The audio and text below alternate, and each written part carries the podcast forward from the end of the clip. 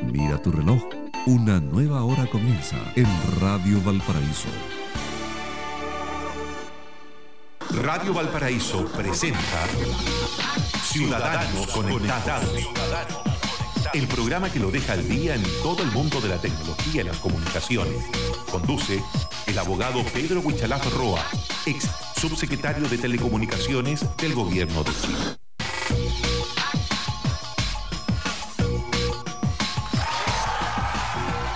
Ciudadanos conectados, ¿cómo les va? Muy buenos días, los acompañamos a través de Radio Valparaíso junto a Pablo Ramírez, siempre, ¿cómo está Pablo? Muy buenos días, ¿cómo está usted? Oye, un temazo que vamos a conversar ahora con Pedro Huichalaf, ¿eh? Pedro Huichalaf Roa, ex subsecretario de Telecomunicaciones, abogado. ¿Cómo estás, eh, Pedro? Bienvenido a Ciudadanos Conectados. Muy buenos días. Bueno, muchas gracias nuevamente por estar aquí como cada día lunes y a las personas que están escuchando el programa de la radio. Sí, con, con, esta dinámica del programa eh, Pedro, donde hemos instalado diversos temas que, que, por supuesto, forman parte ya del análisis sobre este tema de los ciberataques, por ejemplo, por nombrar solo alguno, en fin. ¿Y el eh, sheriff dónde eh, queda? el correcto, el, el sheriff de la ciberseguridad, Jorge Atom, que surge ahí como un, un nuevo un nuevo cargo, un, un hombre con experiencia, por supuesto, con historia, eh, ¿Cuál es su análisis de, la designación de, Jorge Atom a cargo de esta área tan sensible hoy por hoy, de Pedro? Sí, bueno, debemos contextualizar. Esta es una noticia que se desarrolló la semana pasada y de hecho se mencionó que desde día él comienza a funcionar. Es que el presidente de la República, eh, presidente de Piñera, lo nombra a Jorge Atom, eh, ex subsecretario de Telecomunicaciones durante su segundo, donde su primer, mandato, ¿sí? Para que esté a cargo como coordinador de acciones en temas de ciberseguridad. Yo había visto en algunos medios que lo denominaban el sheriff. Hace muy día. Sí, hace muy día. Yo creo que eso es excesivo, porque en definitiva cuando uno habla de sheriff habla de una autoridad regulatoria, sancionatoria, que puede establecer multas, etcétera. Sheriff está con la figura también de, apresar y etcétera. De John Wayne. Sí, pero, pero en este caso lo que él va a hacer es, una cosa totalmente distinta. Lo que él tiene que hacer es un trabajo de, coordinación entre instituciones públicas y privadas. Y también creo, y es el llamado que yo creo que hay que hacer eh, también política, para efecto de que todos estos eh, temas respecto a la ciberseguridad, que hemos visto casos concretos, lo hemos mencionado acá, el tema del Banco de Chile, el tema de las tarjetas de crédito, el tema de caídas de servicio. El otro día hubo un problema con Banco Falabella también, ahí lo podemos comentar, lo que sucedió. Eh, tiene por finalidad en este caso eh, también proyectar las futuras reformas eh, legales que van a existir. De hecho, fueron anunciados antes que este nombramiento por parte del Ministerio de Interior respecto a que iban se iban a enviar algunos proyectos de ley al Congreso. Entonces yo creo que la coordinación va más por el tema de juntar en mesa y que haya una persona responsable del avance de esa materia, más que entenderlo como alguien que va a establecer sanciones, por ejemplo. Eh, de acuerdo a tu opinión, es un hombre con experiencia, con, con trayectoria, eh, digámoslo. Eh, en materia, en materia de telecomunicaciones, al menos sí. Yo, yo quiero hacer un disclaimer cuando eh, asumí como subsecretario, yo continué el trabajo que él tenía en la subsecretaría, fue subsecretario de Telecomunicaciones. Y además trabajé con él, porque antes de ser subsecretario yo fui funcionario de la Subtel eh, en el gobierno de Piñera. Yo no tenía ningún cargo eh, administrativo, era solamente un abogado de línea, pero él era mi jefe, por decirlo así. Y por eso conozco y entiendo su expertise en telecomunicaciones. Hay que recordar que posteriormente eh, fue nombrado también por Piñera, eh, o sea, no por Piñera, propuesto por ese grupo, pero fue ah, nombrado por la presidenta Bachelet dentro de los cupos asociados a, la derecha para el cargo de director de TVN.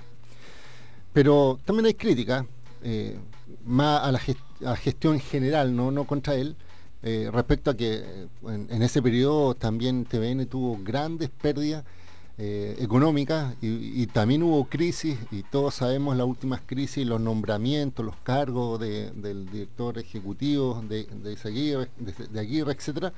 Y él era parte de ese directorio y de hecho renunció antes de terminar su mandato y uh, esto fue en enero, en febrero renunció al cargo de director de TVN. Y bueno, no es de extrañar que si tiene la confianza del presidente para los temas de tecnología, que insisto, es mucho más que telecomunicaciones. Ojo ahí, porque estos temas de ciberseguridad es un ecosistema que está asociado con temas bancarios, con temas económicos, con temas de infraestructura, con temas de tecnología, así que al menos hay un antecedente de que los conocimientos técnicos en telecomunicaciones los tiene y nadie los duda. Eh, esperamos que ahora tenga una mirada y, y, una invitación abierta a todos los actores públicos y privados y políticos para Oiga, que podamos participar. Pedro, pero lo que ha estado viviendo Chile en este mes, y no solamente la banca, sino que en general ha estado siendo atacado el sistema de salud, el Sí. sistema de justicia. Esto es una- una- un ciberataque o un ataque terrorista tecnológico concertado hacia el país. Y se le ha demostrado las falencias que tiene este país en el área tecnológica. Sí, mira, hay que pensar que Chile es uno de los países mejor conectados en Latinoamérica, entonces eh, los sistemas de comunicación son muy importantes. Hay otros países que probablemente los sistemas todavía no están automatizados ni están integrados y por eso a lo mejor eh, eh, un efecto es más parcial que completo. Acá eh, solamente como hacer otro recuerdo. recientemente el Banco Falabella, hay muchos clientes que están en ese Banco Falabella, se, se puso una persona, descubrió una vulnerabilidad que era muy simple. Había que colocar el root del titular de la cuenta y en el password colocaba dos espacios de, de espacios en vacío y podía acceder a las cuentas del, del usuario en específico. Y de hecho están así que incluso puso un video eh, en redes sociales mostrando la vulnerabilidad y resulta que primero el Banco Falabella solo reconoció alguna intermitencia sin dar mayor explicación. Segundo, eh, empezó a hacer algo que a mí me parece bastante malo, que fue empezar a, a votar el video, es decir, porque aparecía el logo de la empresa, que sé yo, empezó a, solicitar a donde estaban hosteados, ya sea en YouTube, en Twitter, en otros más, que eliminaran ese video por un tema de, propiedad intelectual sin afectar, o sea, sin referirse al fondo de lo que estaba pasando. Y tampoco escuchamos ninguna declaración de la autoridad de ni la superintendencia de valor y seguro, ni, ni nadie que estuviera a cargo respecto a qué es lo que había acontecido con esa brecha de seguridad, que para algunos es un proceso, o sea, me, me explicaban, yo no soy eh, ingeniero, pero me decían que a veces se hacen pruebas técnicas y quedaron, quedan en el espacio, por decirlo así, hasta que alguien descubre esos, esas vulnerabilidades tan grandes. Entonces, el, el tema es que eh, se está demostrando que los sistemas de automatización en Chile han crecido, pero no así los sistemas de seguridad. Es decir, la inversión en esta materia, la cantidad de profesionales requeridos como capital humano, que no es tan solo el caso de Chile, sino que a nivel mundial también es poco claro. Y por eso yo creo que la denominación de Jorge Atom, más que la persona, es como el encargado a los cuales uno podría en cierta forma empezar a pedirles explicaciones en cuanto a los avances que se están realizando, los cambios que se están introduciendo, son necesarios. Y tal como dices tú, Pablo, eh, como, como ya está presente la tecnología en Chile, eh, obviamente es relevante. Y si uno lo compara con otros países, solo para dar un ejemplo que lo habíamos mencionado, en Singapur, que es uno de los países mucho más avanzados que Chile en materia tecnológica, también han tenido filtraciones, por ejemplo, de datos personales en materia de salud, de datos personales de, funcionarios, de usuarios. Eh, entonces imagínate, en un país donde está con una robustez tecnológica y con experiencia se producen estos casos, eh, en el caso de Chile es complicado porque se entiende que hay avances tecnológicos, pero no así eh, la, seguridad o no así la organización, porque yo creo que acá lo que se requiere es cambio de paradigma, en el sentido de que cuando hablamos de la transformación digital, que las empresas que tenían un modelo de negocio tienen que cambiar su mentalidad, tienen que establecer nuevos cargos, nuevos departamentos de ciberseguridad. Oiga, y también hay que hacer eh, llamativo este tema, porque Chile, tal como dice usted, ha avanzado pasos agigantados en las plataformas digitales, en la brecha digital, la supercarrera digital, que tuvo que recurrir a un país, Estonia, que fue el primer país del mundo a ser paralizado con un ataque cibernético, el año 2007. Sí, sí. ¿ya? Y ellos están controlando este tema de la ciberseguridad con nosotros. Ok, hablemos de eso luego, Pedro. Pedro Huicharaf acá en Ciudadanos Conectados en Radio Valparaíso.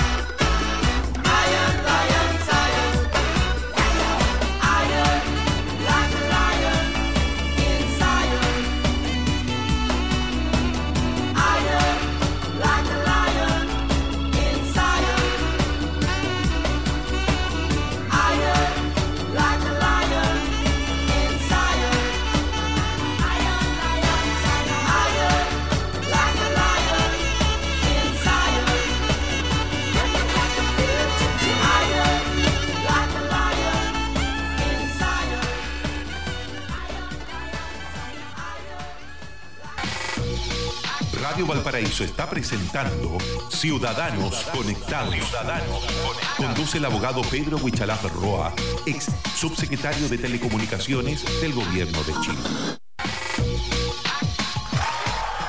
Ciudadanos Conectados, Radio Valparaíso, estamos con Pedro Huichalaf Roa, acá en eh, nuestra emisora. Pablo, tú le habías planteado un tema eh, que parte de un ejemplo de otro país del mundo respecto de la ciberseguridad. un país de la Euroasia, que es Estonia, que en el 2007, Pedro, recibe un ataque completo de seguridad, ya de ciberseguridad, con el cual se paraliza Estonia, le paralizan la banca, le paralizan los semáforos, el, el sistema de salud. En el fondo quedó de brazos cruzados Estonia y de ahí en el 2007 ellos se empiezan a mover a través del mundo todos los países que están siendo eh, atacados a través de este sistema de plataformas de la supercarretera en Internet. Y reciben apoyo del gobierno de Estonia para que poder ayudar a Chile con este tema de la ciberseguridad. Sí, mira, que efectivamente Estonia es un caso eh, de ejemplo porque ellos empezaron hace mucho tiempo atrás decididamente a cambiar todas sus plataformas y hacerlas digitales y es por eso que empezaron a establecer esta, esta lógica de interconexión de datos bancarios, de tema de seguridad de infraestructura, como por ejemplo semáforo, energía, etcétera. Y resultó ser que en ese momento sufrieron un ataque cibernético que paralizó por eh, unos días eh, sistemas bancarios, transacciones, etcétera. Y ellos desde ese momento eh, dieron, se dieron cuenta de la importancia, la importancia de tener la debida ciberseguridad y han empezado a implementar medidas más allá de lo como, como gobierno.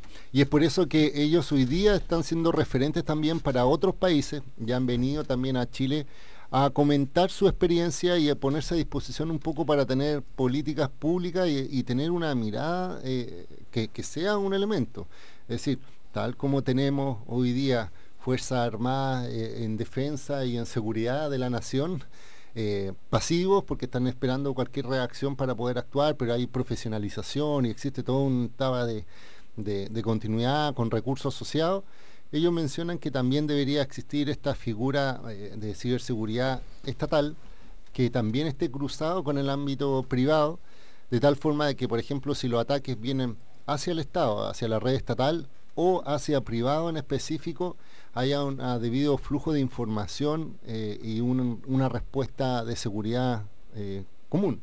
Yo creo que eso es bastante relevante, importante saber la experiencia, pero también hay que tener conciencia, y es una de las cosas que nosotros hemos planteado, respecto a que esto es un tema, insisto, es un sistema completo, donde por ejemplo yo siempre he dicho que una de las cosas que hay que recalcar en Chile es la importancia de la educación, no tan solo de las personas, sino que también educación de profesionales, técnicos y profesionales. Por eso cuando hablamos de cambios en la educación de calidad y gratuita, yo siempre decía, pero también ojo en propender en tener profesionales en materia de tecnología, porque hoy día ya están siendo una falta de materia como gris, por decirlo así, para, eh, en este caso, tenerlos eh, con una empleabilidad mayor.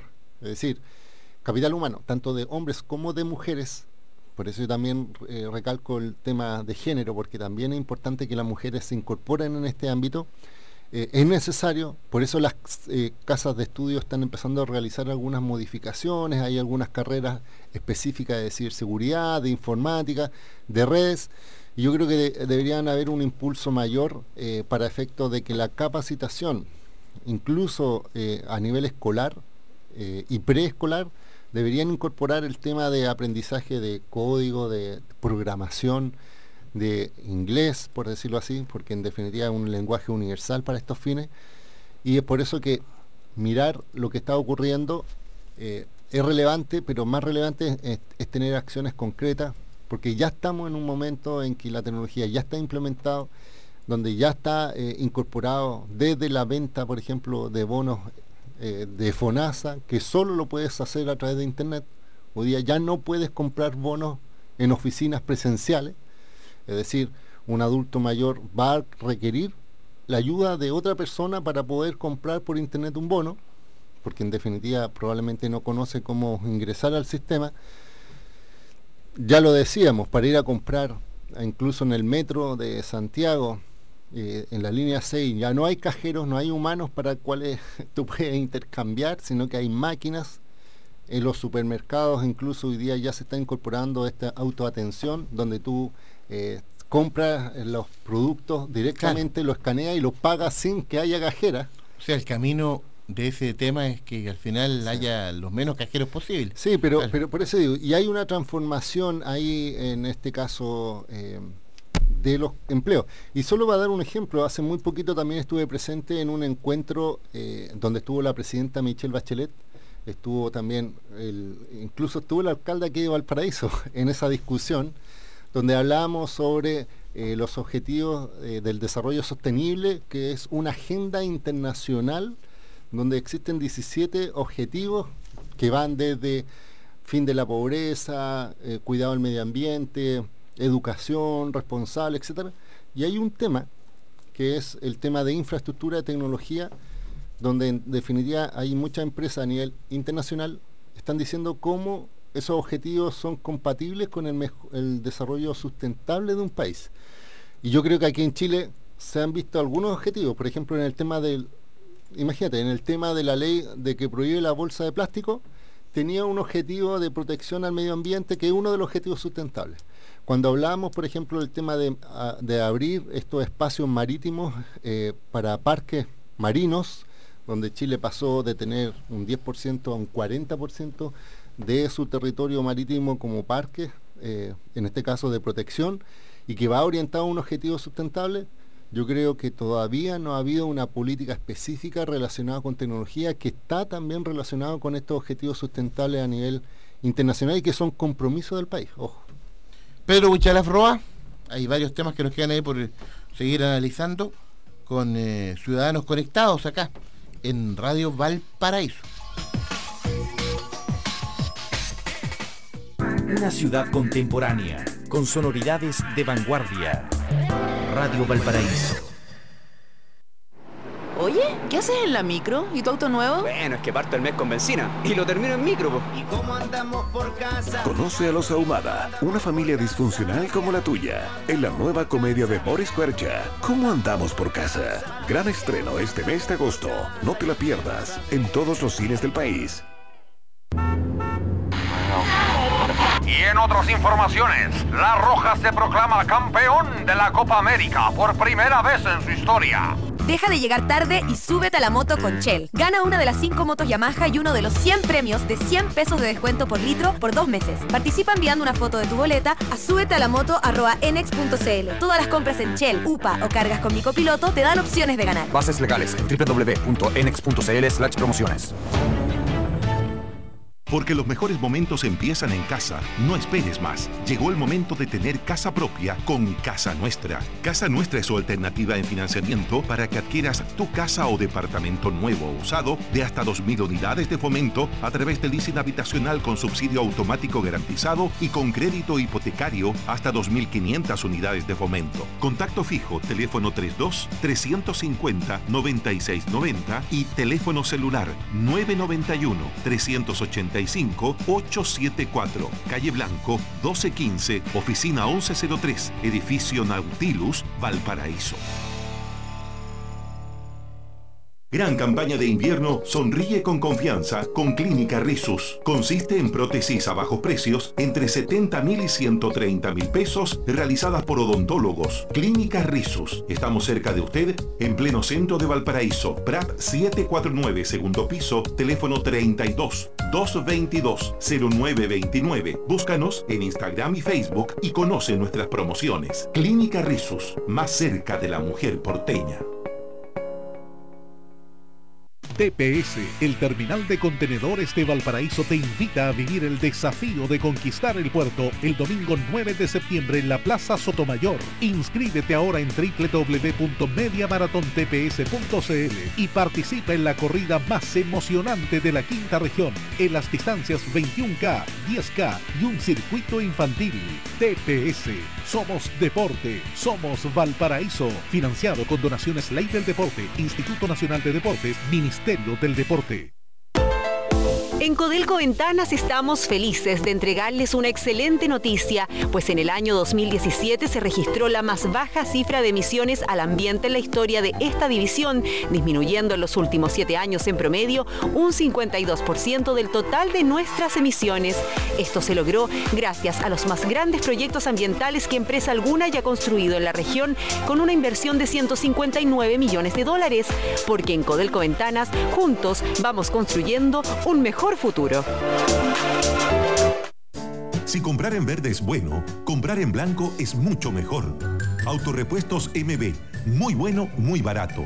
Afinamiento y mantención para su vehículo. Pastillas de freno, baterías, ampolletas, lubricantes, aditivos, filtros y accesorios. Autorepuestos MB, Blanco 1265, local 2 y 3, teléfono 32-292-1061, Quilpué. Son los datos del comercio de la calle Blanco en Quilpué.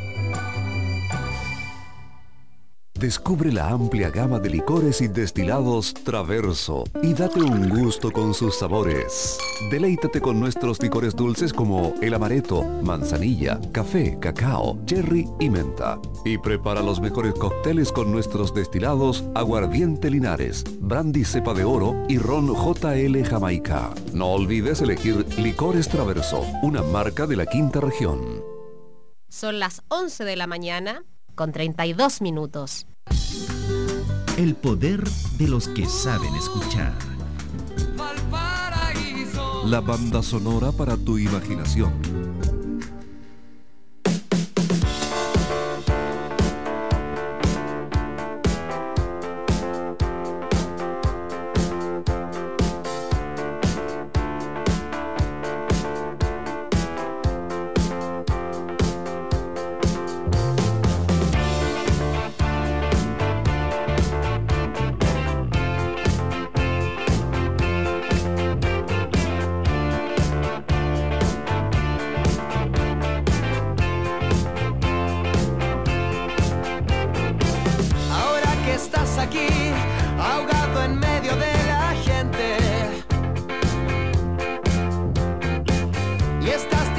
tomar.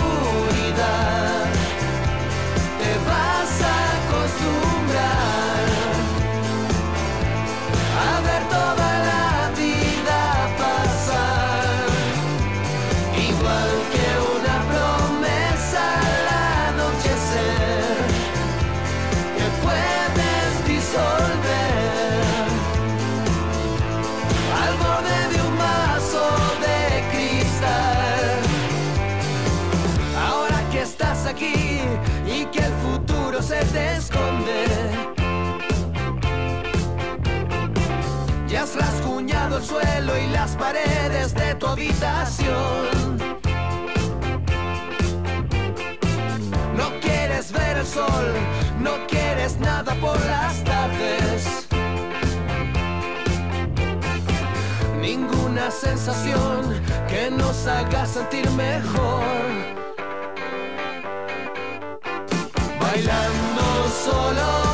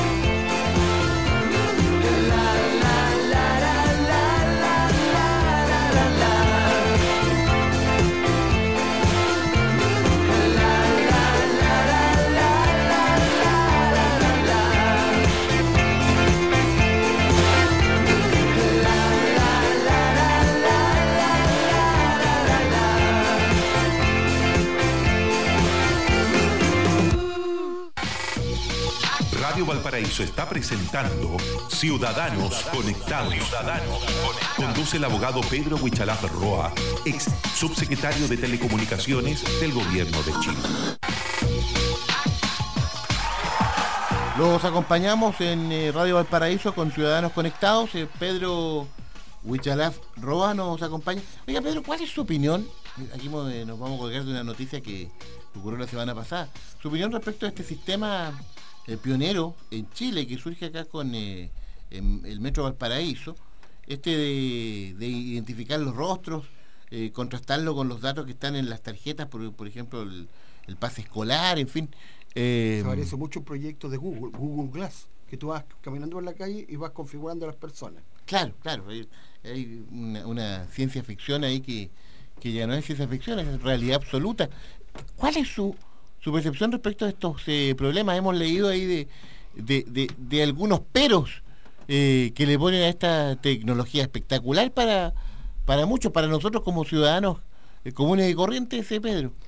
Sí, mira, a ver, uno siempre tiene que tener una mirada positiva de la tecnología, pero también una mirada crítica respecto a los alcances de la misma. En primer lugar, yo creo, o sea, se- hay que mencionar que este es un proyecto piloto que se incorporó para un tema de evasión. O sea, ese es el objetivo. El objetivo es evitar que las personas utilicen mal las tarjetas y se pague menos por, en este caso, el transporte público. Y específicamente en el metro incorporaron una tecnología que lo que hace es verificar en las bases de datos respecto a que si uno utiliza una tarjeta que tiene un descuento, que en este caso es para adultos mayores, y tarjeta escolar, para que haya una correspondencia entre la persona que utiliza la tarjeta y quien está pasando por ahí. Es decir, que no haya suplantación de identidad.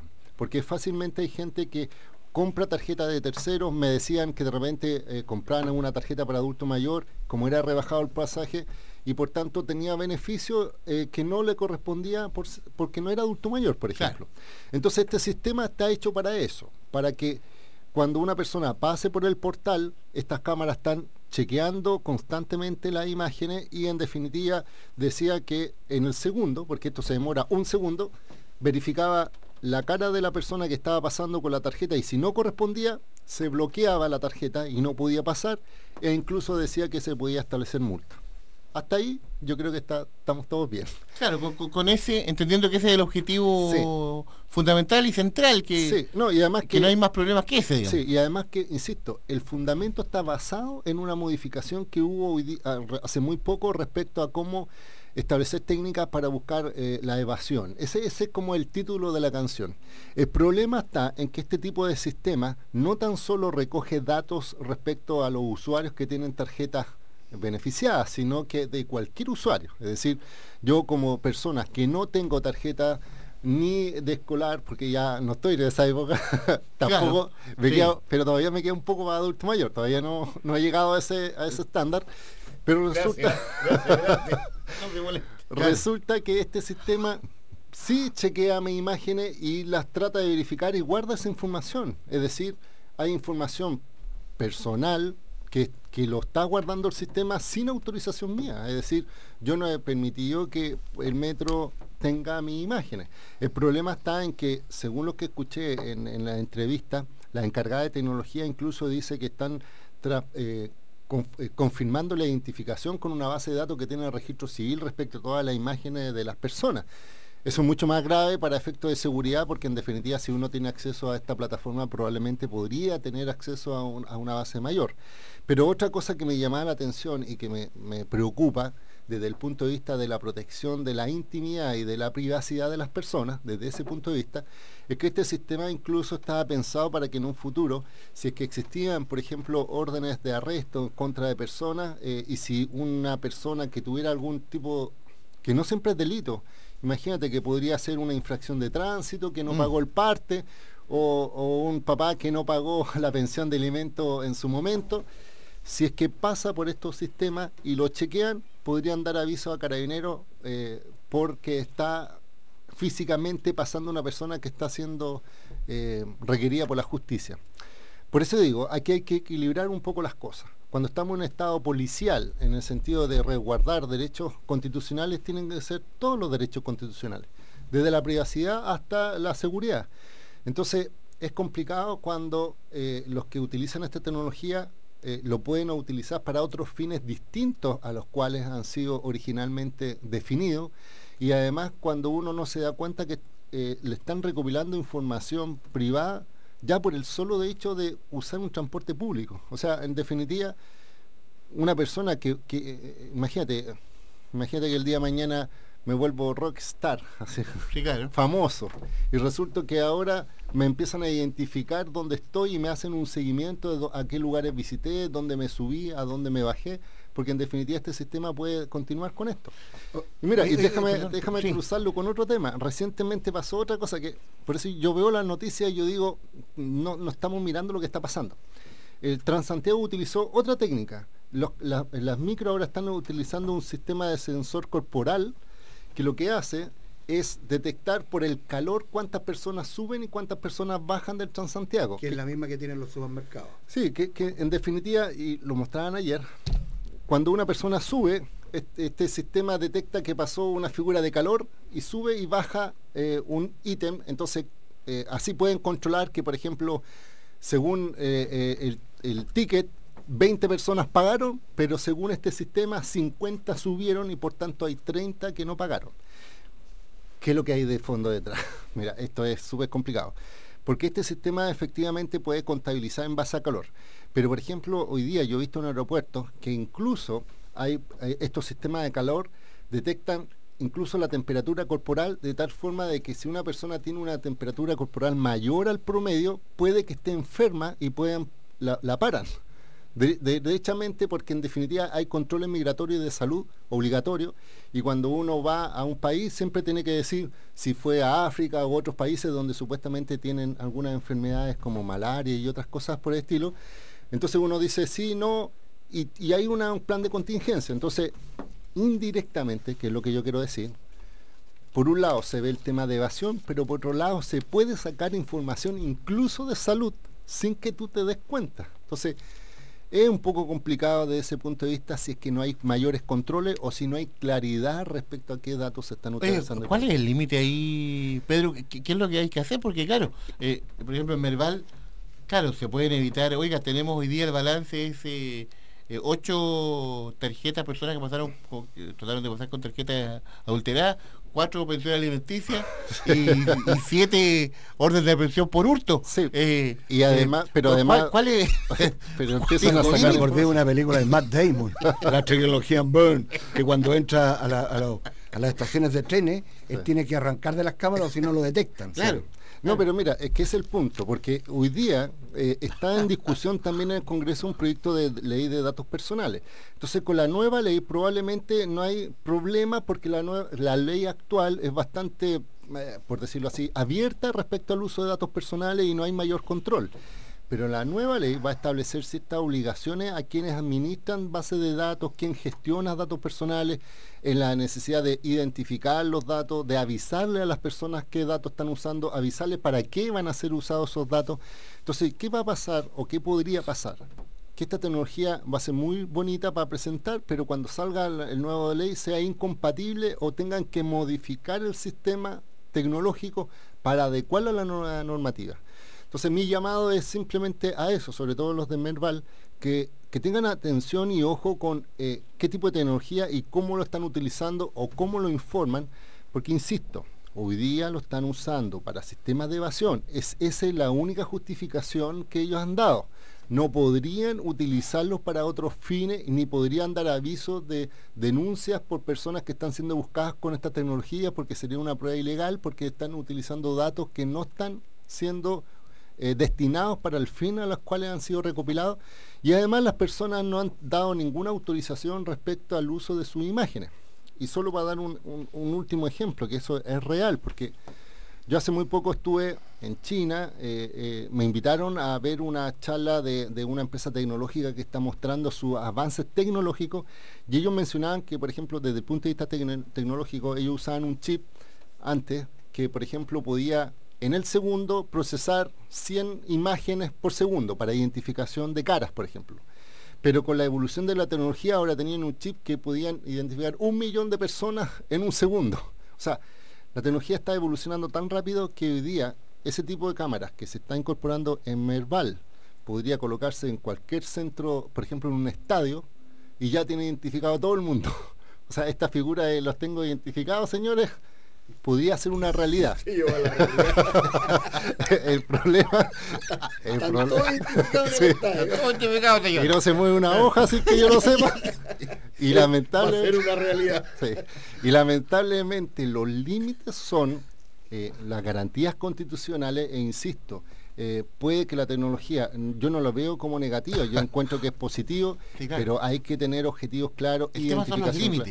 y además la información clara, de tal forma que un usuario que va a sacar una tarjeta sepa que lo puede identificar o simplemente decir a mí, yo no quiero que lo identifique. Y esto se cruza, para cerrar, cuando Google hizo este Google eh, Street, es decir, eh, uno puede mirar las calles, y Google fue obligado a que todas las imágenes de las personas, las caras, las tuvieran Fueran que borradas. fueran borradas. Es decir, si tú ves Google en, Claro. en el mapa eh, y usa esa tecnología, lo obligaron a que cada vez que captaba información, porque Google grababa las calles con personas incluidas, lo obligó a que con un algoritmo borrara todas las caras de todas las personas.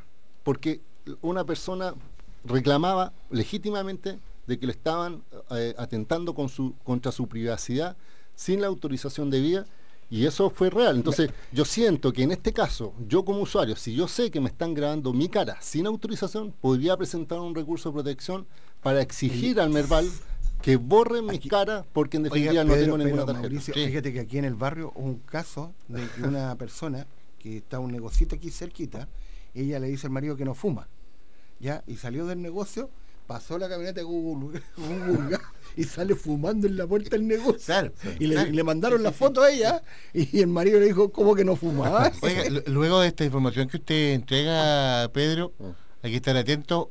Si hay, hay una persona que ocupaba siempre Merval y ahora desde hoy no lo ocupa. Oye, No, le- advertimos, no se baje la estación Bellavista. Eh, eh, la estación Puerto, baje o hágase un examen y piense, pagué los partes, pagué el alimento, hice todo para poder pasar sin Oiga, problema. Oiga, eh, una tremendo, una tremenda situación, tremendo tema. Oiga, nos quedan pocos minutos, eh, Pedro. identificado, ¿ah? Hay, hay un- hay- hay una noticia que tiene que ver con tecnología y que está vinculada con el Poder Judicial, Sí. que, que estábamos hablando antes, que también ahí hay que, Sí. hay que estar muy atentos. Eh, porque, claro, la causa. No, no, no, mira, mira, fuera de broma. Lo que pasa es que el Poder Judicial hoy día eh, tiene todo su, tema- su sistema en teoría en línea, es decir, uno puede saber las causas, uno puede saber, por ejemplo, eh, Sí, qué claro. recursos presentaron, quién son las contrapartes, y para acceder hoy día, uno, por ejemplo, como abogado, tiene una clave y puede empezar a, revisar las causas. Eh, ¿Cuál es el problema? El problema es que hay empresas, eh, y así lo vincularon ellos, eh, o sea, a ver, voy a hacer un, un- tema base atrás. El Poder Judicial recientemente presentó una querella por infracción a los delitos informáticos porque se dieron cuenta de que habían accesos no autorizados a sus sistemas en cuanto a la cantidad. ¿En, en- en qué, en qué sentido?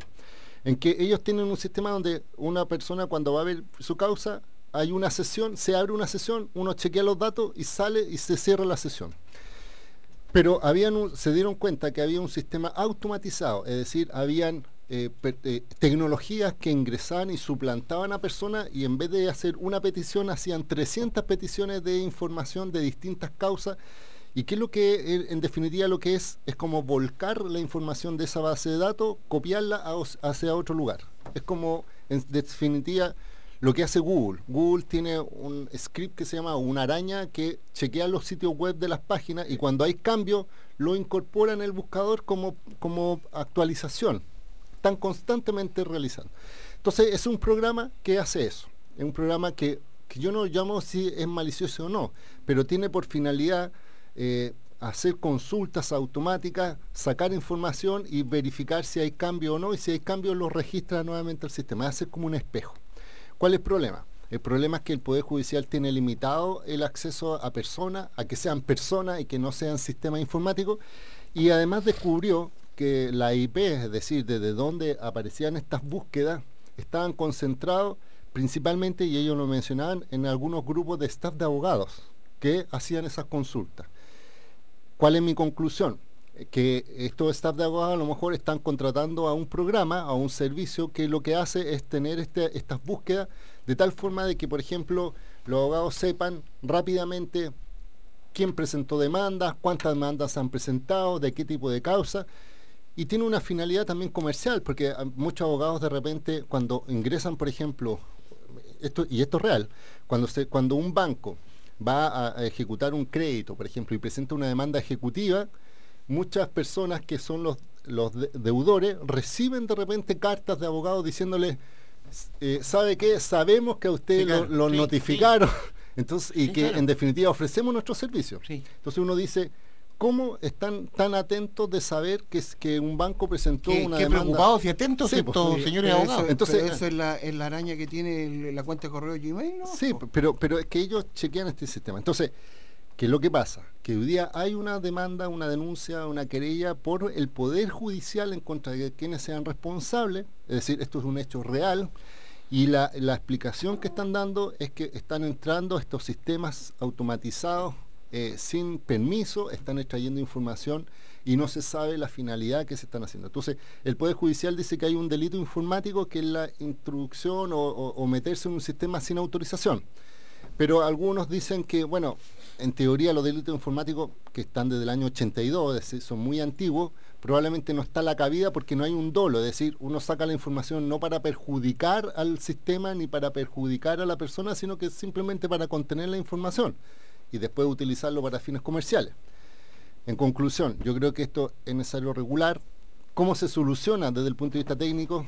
Algunos dicen colocar un CAPTCHA, eh, que es un sistema de que además de acceder con la contraseña y uno tiene que rellenar, por ejemplo, adivinar una clave cap- que aleatoriamente aparece, justamente para evitar que los robots que no tienen esa inteligencia de poder detectar eso puedan ingresar. ¿Cuál es el punto? Que este sistema, que es de modernización del Poder Judicial, que hoy día está siendo implementado, también puede ser vulnerable desde ese punto de vista de seguridad. No desde que extraiga la información eh, en el sentido vulnerando sistemas, sino que utilizando el mismo sistema, pero utilizando sistemas tecnológicos que hoy día están disponibles, que cualquiera podría diseñar en cierta forma este sistema automatizado. El problema es que perjudica a las personas que están en esa causa en el sentido de que reciben información comercial de ofrecimientos de trabajo por parte de abogados que no lo ha solicitado y además que tus datos estén públicos en el sentido que sepan, por ejemplo, pueden saber por apellido. Wichalaf, por ejemplo, sí, tiene tantas demandas de tales tipos, eh, de tales, por ejemplo, el tema laboral, tema civil, tuvo un choque, qué sé yo, y le pueden sacar incluso mal, in- malintencionadamente, si son causas más complicadas, por ejemplo, de violencia intrafamiliar, qué sé extorsionar para no informar al público o para efectos de, no sé, eh, eh, mal utilizar esos datos.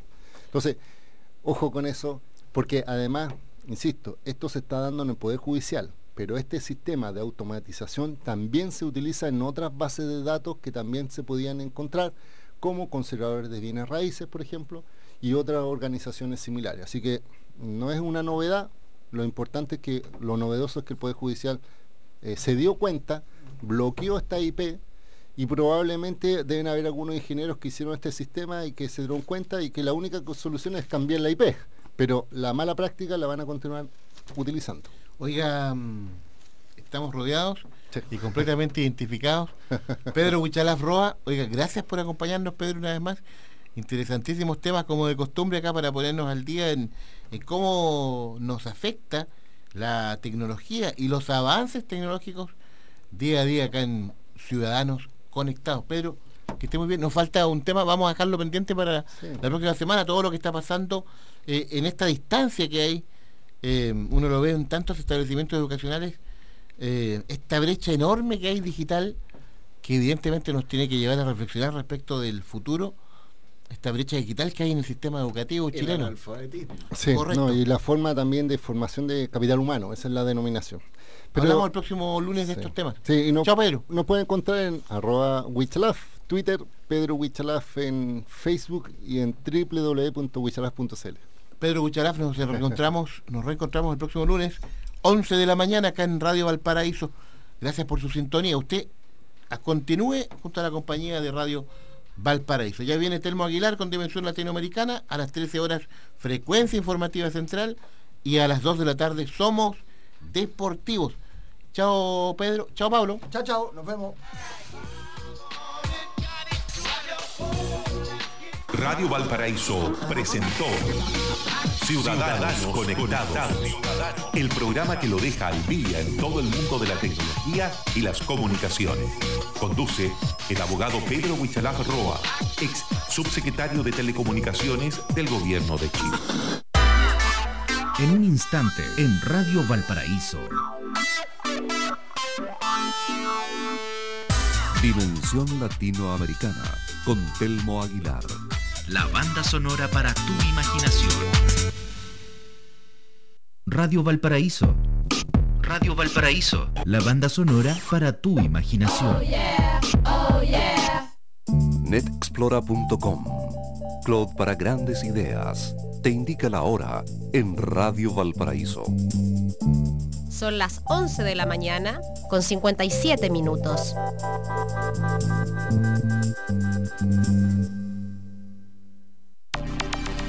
crecer tu negocio llegando a millones de consumidores en Internet.